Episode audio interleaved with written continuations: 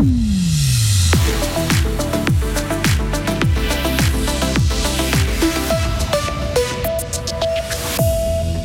Objectif atteint pour Valentin Guillot. On fait le bilan de sa saison dans ce journal et on en sait plus sur son futur en motocross.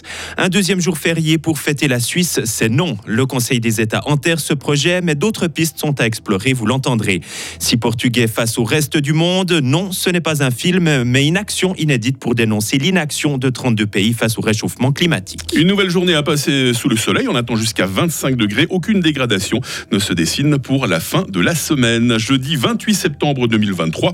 Léo Martinetti, bonjour. Bonjour Mike, bonjour tout le monde. Fin de série pour le FC Bull. Après avoir gagné trois matchs de suite, les footballeurs gruyériens ont perdu. Défaite 2 à 0 hier soir à Bienne. Ils reculent à la dixième place du classement de Promotion League. Samedi, les Bullois iront défier Brighton Rhein. Valentin Guillot est un homme heureux. Le pilote de motocross a fini, euh, a fini neuvième du championnat du monde. Il remplit ainsi les objectifs qu'il s'est fixés en début de saison.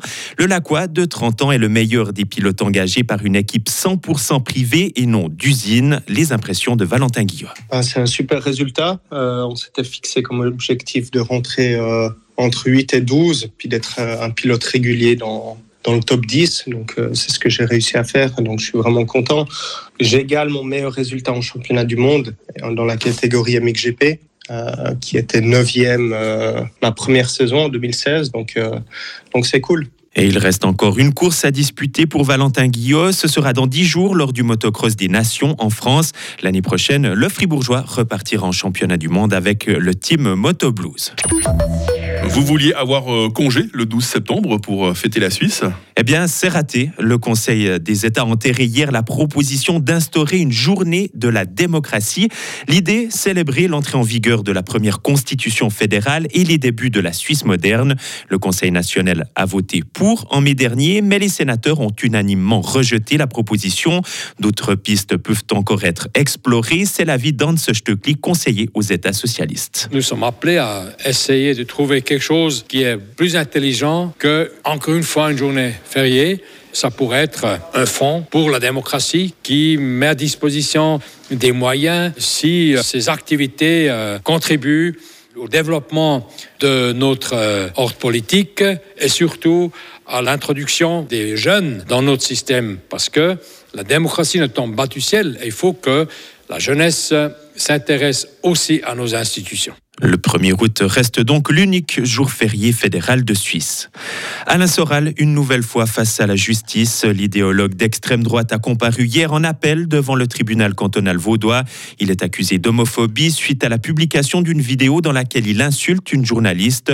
En première instance, il avait uniquement été condamné pour diffamation, mais le ministère public demande trois mois de prison ferme et la défense son acquittement. C'est une audience inédite, Léo. Hier, la Cour européenne des droits de l'homme s'est penchée sur le réchauffement climatique. Elle a étudié la demande de six jeunes portugais. Il reproche à 32 États, dont la Suisse, leur inaction en la matière. Vincent Douce. J'espère que le tribunal comprendra l'urgence de cette situation et qu'il tranchera en faveur de notre cause. Voilà les mots d'André Oliveira après l'audience. Avec ses cinq Camille, âgé de 11 à 24 ans. Il a été choqué par les incendies de forêts meurtriers qui ont ravagé son pays. C'était en 2017. Face à l'argumentaire des États visés, il s'est dit scandalisé par la tentative des pays d'ignorer les preuves et de banaliser la situation.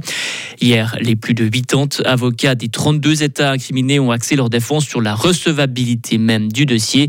Pour eux, il existe encore des voies de recours possibles devant les tribunaux nationaux.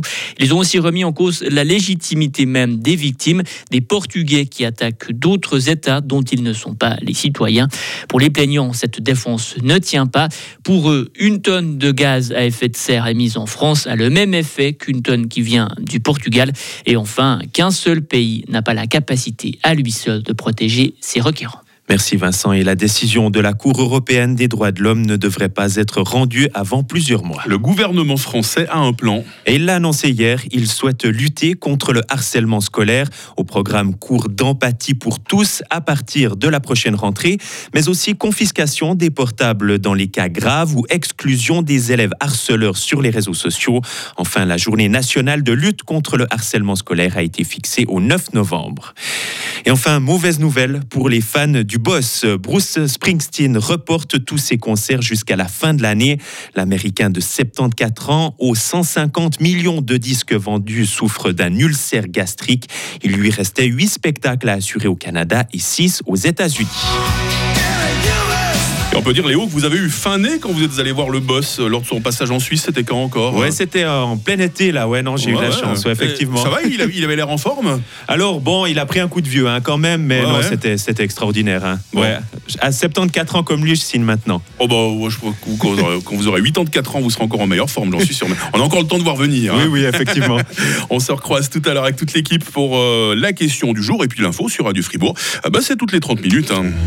Retrouvez toute l'info sur frappe et frappe.ch. Voici la météo, 6h06. La météo, avec Lirti Automobile, votre partenaire Mercedes-Benz à Payerne, là pour vous depuis 1983. Le temps va être euh, généralement ensoleillé aujourd'hui. J'ai bien dit généralement parce que le ciel sera quand même par moments euh, voilé, surtout ce matin. Et puis à nouveau en soirée, les minimales 10 degrés à Romont, 11 à Fribourg, 13 à Estavayer-le-Lac, 14 degrés à Châtel-Saint-Denis. Les maximales 23 degrés à Charmey, 24 à Fribourg et 25 à Morat. Demain vendredi euh, sera bien ensoleillé. Il y aura quelques passages nuageux en soirée, spécialement sur le nord du plateau.